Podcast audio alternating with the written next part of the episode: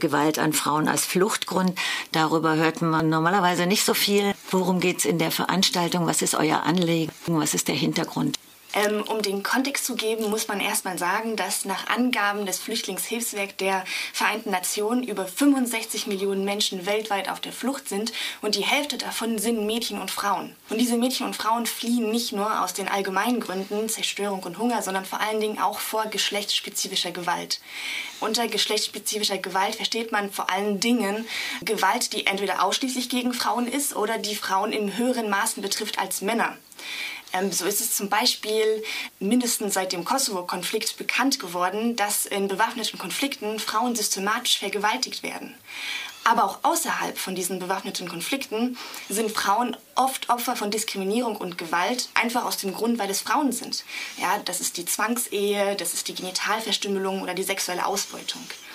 Aber die Frauen fliehen nicht nur aus, aus dem Grund, nicht nur aus dem Grund der geschlechtsspezifischen Gewalt, sondern das ist auch etwas, was sie auf ihrer Flucht die ganze Zeit begleitet. Und oft, wenn sie vor allen Dingen ohne einen Mann fliehen und alleine sind, ähm, dann kann es auch, auch oft sein, ähm, dass sie halt zu wenig Geld haben und um die Reise zu bezahlen, dann sexuell ausgebeutet werden.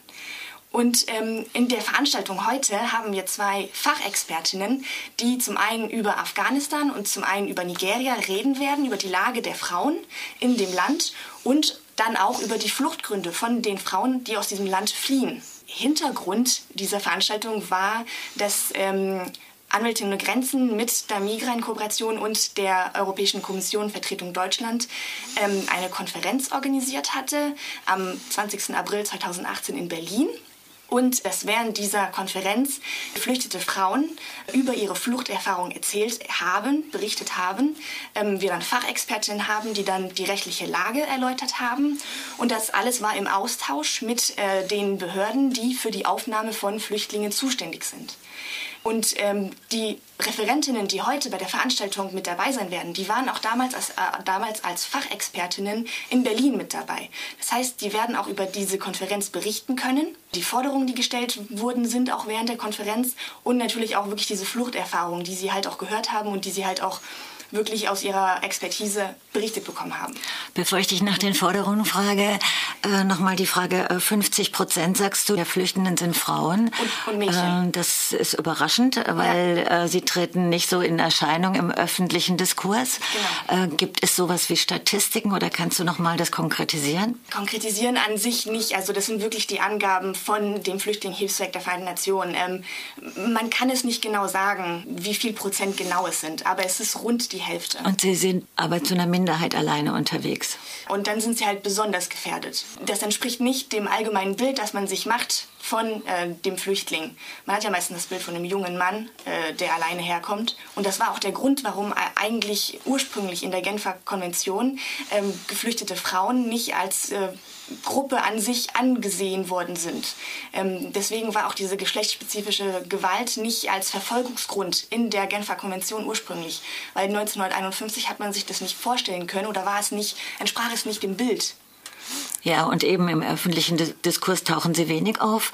Und ja, und äh, was sind denn jetzt die Forderungen, die äh, auch aus dieser Konferenz kommen und welche Forderungen habt ihr auch an die Öffentlichkeit? Die Forderungen, die aus der Konferenz kommen, die werden wir dann erläutern, aber vor allen Dingen, es war halt auch ein, ein, ein, ein Austausch, der stattgefunden hat, bei dem nicht nur über geflüchtete Frauen geredet wird, sondern dass auch konkret sie zu Wort gekommen sind, ihre Erfahrungen geläutert haben konnten ähm, und dass es wirklich zu einem Austausch kam zwischen den Institu Institutionen und den Frauen. Sie konnten ihre Bedürfnisse, ihre Hoffnungen auch schildern ähm, und, und das war natürlich äußerst interessant.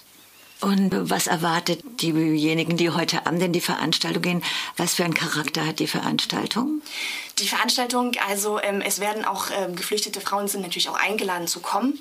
Ähm, und ähm, wir wollen zum einen erstmal diese Konferenz und halt diese Gewalt äh, an Frauen, die halt auf der Flucht auch passiert, erstens zur Kenntnis bringen.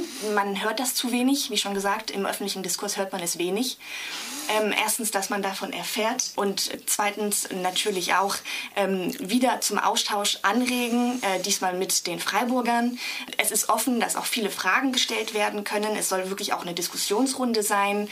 Das ist also das Ziel, wirklich Austausch, ähm, dass man erfährt, wie wirklich die Lage ist. Und dann halt äh, haben wir diese zwei Länder, ähm, die halt wirklich auch repräsentativ sind. Und ähm, unsere Fachexperten sind da die Besten. Wer kommt denn da? Ähm, das ist zum einen Mandana Knust. Ähm, sie kommt aus dem Iran und sie ist Expertin auch auf dem Bereich von Afghanistan. Ähm, und zum anderen haben wir ähm, Maranatha Chukwuletam, die kommt aus Nigerien. Äh, auch geflüchtet selber. Und ähm, genau, es, beide sind Juristinnen und beide sind auch Mitglieder von Anwältinnen ohne Grenzen.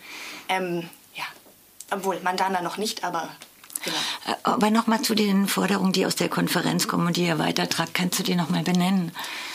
Im Detail, es sind viele. Also das ist wirklich, das wollen wir Beispiel. bei den Veranstaltungen machen. Ja. Ähm, wirklich, dass, äh, dass, ähm, es, es, dass dieser Austausch notwendig ist zwischen den Institutionen und den geflüchteten Frauen. Ähm, es, es, es gibt auch noch, ähm, zum Beispiel in, in Frankreich ist auch die Verfolgung als Fluchtgrund. Es gibt Länder, an denen diese erst sehr spät anerkannt worden ist als Verfolgungsgrund. Also es, es ist und auch noch heutzutage ist es oft schwer, ähm, dass ähm, diese geschlechtsspezifische Gewalt im Asylverfahren wirklich ähm, aufgenommen wird. Weil oft ist es auch schwer für geflüchtete Frauen, wenn sie dann ihre Erfahrungen schildern müssen, ist es oft schwer, wenn sie das machen, vor allen Dingen, wenn der Gegenüber ein Mann ist. Dann sind oft auch hint kulturelle Hintergründe, die das sehr erschweren. Und dass man da wirklich auch in dem Rahmen ähm, etwas machen muss, es, es ihnen erleichtert. Ja, das ist ja immer schwer, egal woher eine Frau kommt, wenn sie sowas äh, zur Aussage genau. bringt oder zur Anzeige bringt. Ja. Genau, besonders wenn sie solche Erfahrungen haben. Gibt es auch Forderungen auf einer rechtlichen Seite auch? Genau. Eben, du bist ja auch Anwältin, kannst du da vielleicht noch was sagen? Ich bin Juristin, genau. Also ja. ich habe in Frankreich studiert mhm. ähm, und bin jetzt am Promovieren hier äh, in Deutschland. Genau, und ich bin bei Anwälte ohne Grenzen seit jetzt anderthalb Jahre ungefähr. Und ähm, Anwälte ohne Grenzen, vielleicht kann ich dazu ein paar Worte sagen. Ja, gerne. Das ist ein Verein, der wurde 2007 gegründet und hat als eine der Aufgaben die Vernetzung von Juristinnen aus verschiedenen Herkunftsländern. Ähm, wir haben Mitglieder von über 32 verschiedenen Ländern.